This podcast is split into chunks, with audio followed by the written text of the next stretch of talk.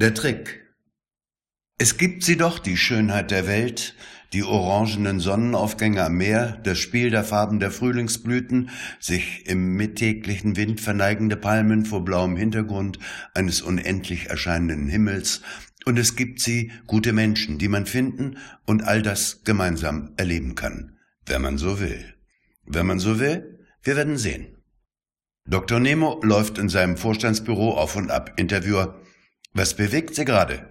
Nemo, wäre ich Archimedes, ich würde laut Heureka rufen. So geil ist das.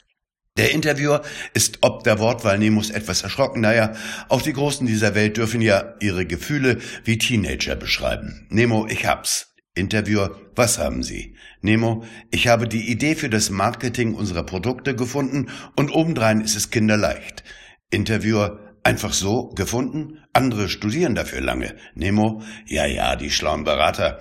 Wenn ich mich nicht um alles selber kümmere, kommen wir nie voran. Nemo tritt an seinen Schreibtisch und nimmt ein Buch in die Hand. Nemo, dies Buch gibt es seit hundert Jahren. Es ist genial. Interviewer etwas spöttisch. So alt und heute noch genial? Nemo, es heißt Psychologie der Massen. Interviewer, das kennt man ja. Und was ist daran so geil, um Ihre Worte zu benutzen? Nemo, das Geile ist das Menschenbild, das hier skizziert wird. Es ist düster und der Mensch ist schlecht und denkt schlecht über sich und andere. Interviewer, das ist eine Hypothese. Nemo, ja und? Aber sie funktioniert. Oder sagen wir besser, ich nutze sie für unser Geschäft. Der Interviewer verzichtet an dieser Stelle auf die Diskussion über Hypothesen und Wahrheit und dergleichen.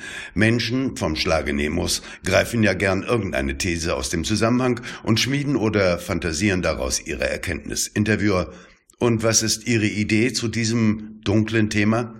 Nemo, einer unserer größten Gewinnbringer ist das Geschäft mit der Schönheit und ewiger Gesundheit. Interviewer, das ist doch alles relativ. Nemo eben nicht. Die meisten Menschen sind unzufrieden mit sich selbst, zumindest latent unzufrieden. Interviewer, mir schwant da was. Sie wecken oder verstärken die Unzufriedenheit? Nemo, das ist auf den Punkt. Interviewer, und wie machen Sie das? Nemo, wir proklamieren Ideale, die man nur mit den Produkten von WMIA Incorporated erreichen kann. Wir erfinden Krankheiten, die nur mit den Produkten von WMIA Incorporated geheilt werden können. Das gibt es sogar schon. Soll ich Beispiele dafür nennen? Der Interviewer winkt dankend ab. Interviewer, Sie verkaufen Produkte, die keiner braucht? Halten Sie die Kunden für blöd? Nemo, ist mir egal, es funktioniert jedenfalls. Nemo muss zum nächsten Termin. Elvira weht dem Interviewer auf dem Flur zum Fahrstuhl entgegen. Elvira, schau mal, mein neuer Lippenstift, knallrot Chanel. Interviewer, ich liebe deinen Mund auch einfach so. Wir würden abschweifen, wenn wir das darauffolgende Geschehen hier protokollieren würden. Jedenfalls, es gibt sie doch wohl, ein paar gute Menschen, Elvira zum Beispiel.